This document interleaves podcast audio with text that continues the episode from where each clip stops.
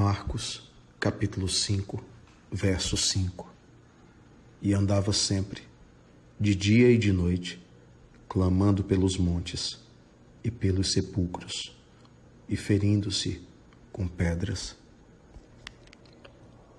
Quantas pessoas ainda não existem alucinadas, perdidas nos caminhos de sua própria vida? Quantas pessoas não vivem clamando nos montes, pedindo que alguém as escute?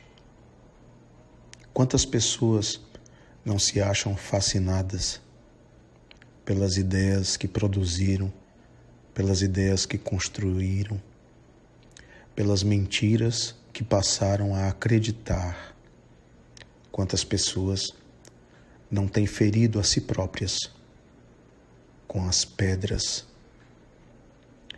da autocomiseração, da autovitimização, com as pedras de se acharem simplesmente reclusas, isoladas, solitárias.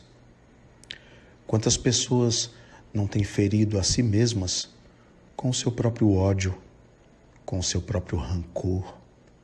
Quantas pessoas não se acham sob o império de forças invisíveis que alimentam esse ódio, esse rancor, esse ressentimento e essa revolta interior.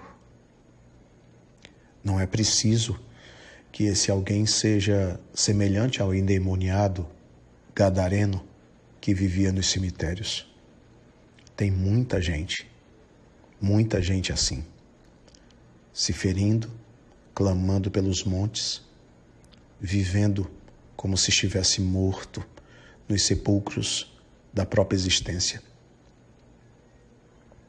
A nós nos cabe a misericórdia que o Cristo direcionou, a nós nos cabe a oração sincera e verdadeira em favor deles.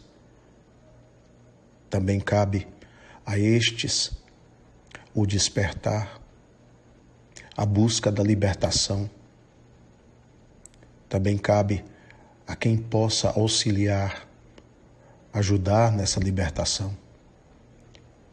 Que nós possamos compreender essa mensagem, não nos excluindo de um processo, não nos excluindo da situação, pois somente assim nós conseguiremos ter atitude no Evangelho,